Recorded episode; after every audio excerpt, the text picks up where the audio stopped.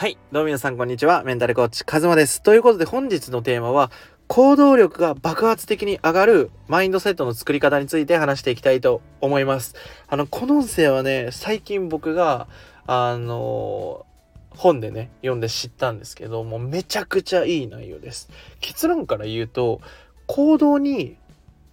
対し、行動っていうのはめちゃくちゃ価値があることじゃないですか。例えば、何か挑戦するとか、何か取り組むとか、歯を磨くとか朝起きるとかそういうものがあるんだけど行動っていうものに対しての価値っていうのは変わらないっていう話なんですよ。でどういうことっていうとあの皆さんもイメージしてほしいんですけど例えば仕事辞めますっていう行動と朝起きるっていう行動ってなんかどっちがすごいと思います？こうパッとイメージしてほしいんですけどあの大体多くの方がその最初に言ったこう仕事を辞めるっていう行動、まあ、決断っていうのがめっちゃすげえって思うじゃないですか。で、なんかそれは違うよっていう話で、その行動っていうのは、その、積み重なっていくものだと。積み木のように。で、その多くの人っていうのは一つの行動に意識を向けすぎて、その行動のハードルを上げてしまうと。で行動のハードルを上げることによって大きい行動をしようとするでも最初から大きい行動は難しいから挫折することが挫折しやすくなったりとかあとはそのなんだろうな言い訳とかお金がないとか時間がないとか環境のせいとか人のせいみたいな風に言い訳に対してクリエイティブになってしまうっていう。だからその何か行動するっていうとこに価値を置くんじゃなくて行動を積み重ねていく。一つやって次やってみたいな。例えば一日の生活もそうですよね。朝起きて起き上がってご飯作ってご飯食べてその後仕事してみたいな。そういうふうにこう積み木のように積み重なっていくもの。そして自分の理想に対しての行動を積み上げていくことが大事で。でその僕もありがちなんですけどなんかこ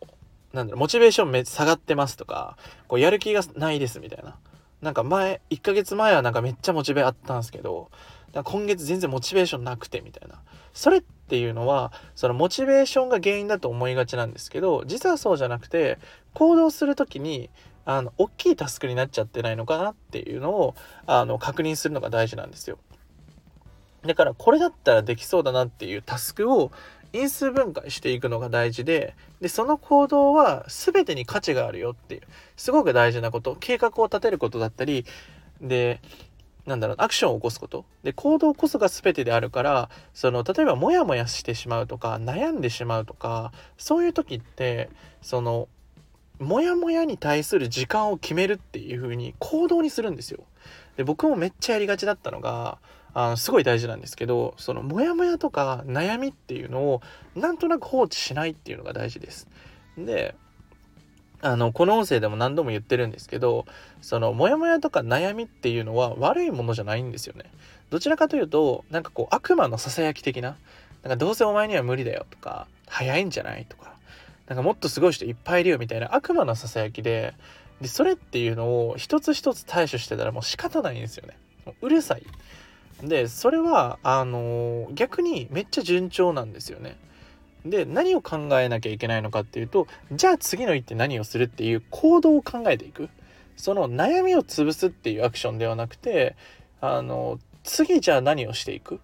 じゃあ次何をしようかっていうふうに次の手を考えるっていうのがあの非常に重要です。これを僕は取り入れてから例えばこうモヤモヤしたりとか悩む時あるんですよ。で僕あの僕がやってるモヤモヤ解消法めちゃくちゃいいのでぜひやってほしいんですけどもうこれめっちゃ有料級っすね。僕多分これ5年ぐらいかけて 見つけてきたのであのぜひ取り入れてほしいんですけどあのまず1つ目モヤモヤしたりとか悩みをしたらあの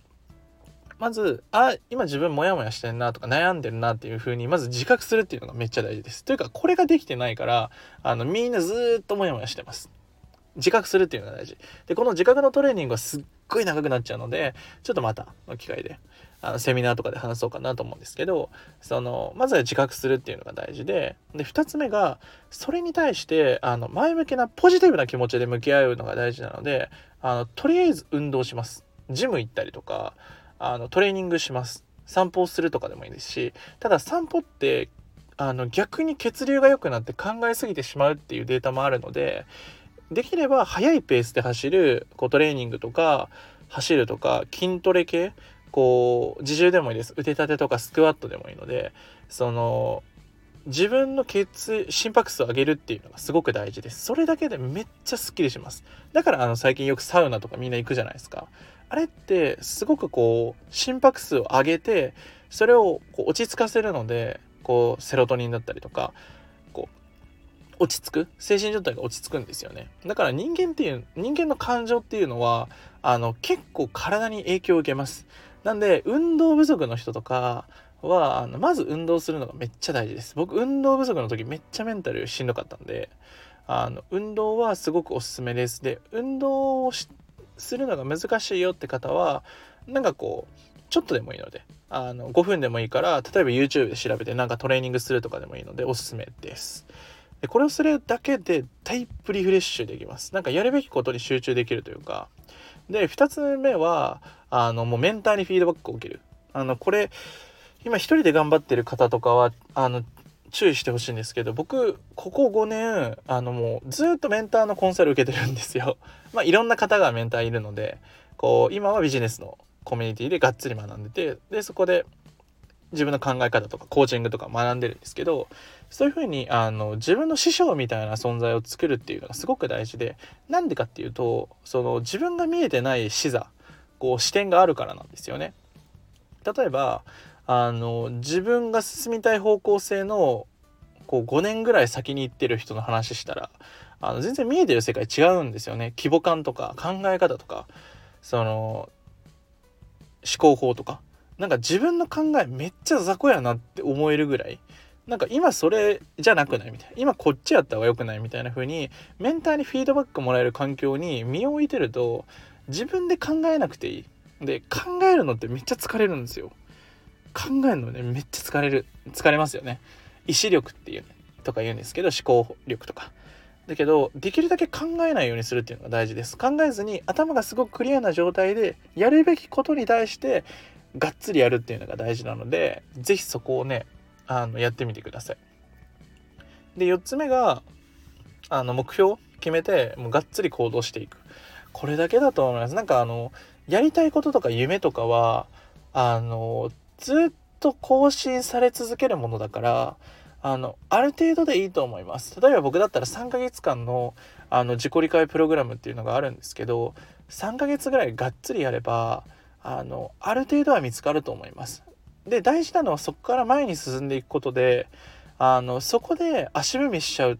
人ずっと見てきたんですよね。なんか自己理解1年間ぐらいやってますみたいな。でも自己理解ってその内面が変わってるだけで現実の働き方とかキャリアとか例えば好きな人と仕事をするとか面白いことをやるっていうところがあのそのままだとやっぱりしんどいんですよね。うん、だから自己理解っていうのは短期間で凝縮してがっつりやって自分と徹底的に向き合ってじゃあ次の日で何をするっていうのを決めて4ヶ月目から行動していくっていうのがめちゃくちゃ大事です。あのこれね僕1年間ぐらい自己理解もう2年ぐらいかなあの223の時ですねあの自己理解やりすぎてなんかもう自分分かんなくなったみたいな時期があったんですよ。でそういう時ってやっぱりメンタルの状態もすごい悪いからこうなんだろうなマイナスな思考に埋め尽くされていくみたいな状態になっちゃうんですよ。ですっごいしんどかったのでもうねなんかそういう話もしたいんですよね。結局あの自己理解ってすごいめっちゃいいツールなんだけどすごく苦しいツールでもあってで今それで僕が付随してやってるのがやっぱり行動を変えていく。で行動を変えていくのと同時に自己理解とかメンタル整えていくとマジで楽に人生変えれます。で人生変えるってどういう意味なのっていうと自分の人生が100倍ぐらいおもろくなる感じですね。でそのおもろくなるっていうのは僕はなんかその毎日がすごく刺激的であなんかすごい楽しいなワクワクするなっていう感じです。もちろん問題とか課題とかは発生してあの泣く日もあります。でもなんか毎日淡々と過ごしてなんかなんだろうなフラットな人生みたいな。なんかなんかトゥーみたいな。なんかな何の変動もない人生ってすごい思んないなと思って。僕ここ5年間振り返ってみてももう本当に上がったり下がったりばっかりです。でもすごい成長できたなっていうふうに思うんですよね。クライアントの方も最後セッション卒業したりとか区切りがついた時にお話しするとなんかこの半年間なんかすごいいろんなことあるなんかもう5年分過ごしたみたいな感じがしますみたいな風に言ってくださるんですよ。で3ヶ月その自己理解のプログラム受けてなんかもう1年ぐらい過ごした気がしますみたいな。それぐらい時間の密度ってめっちゃ変わるんですよ。もうなんか毎日ディズニー行ったらめっちゃ楽しいじゃないですか。そんな感じ？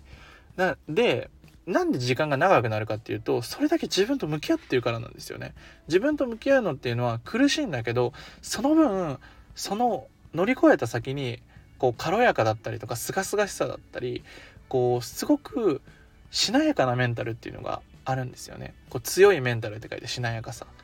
なんですけどなんか自分って大丈夫だな？なんかオールオッケーみたいなすごくそういう状態になれる。でそのメンタリティーを持ってるとあの自分はなこの課題めちゃくちゃ大きいけど多分できるんじゃないかなっていうこう一粒の希望が見えるようになるんですよね。その希望がめっちゃ大事です。前回の音声聞いていただくとより深まるので是非聞いてみてください。で、あの行動力の話はこれで一旦ストップにして行動力をもっと高めていきたいって方はあの、行動力のセミナーっていうのをね、あの、公式 LINE 限定でウェビナー配信する予定なので、ぜひ、あの、下の概要欄から公式 LINE 追加してみてください。あとはね、あの、YouTube だったりも、これからね、あの、12月から更新していく予定なので、ぜひぜひ楽しみにしていただければなと思います。では、本日の音声はこれで以上になります。ではまた。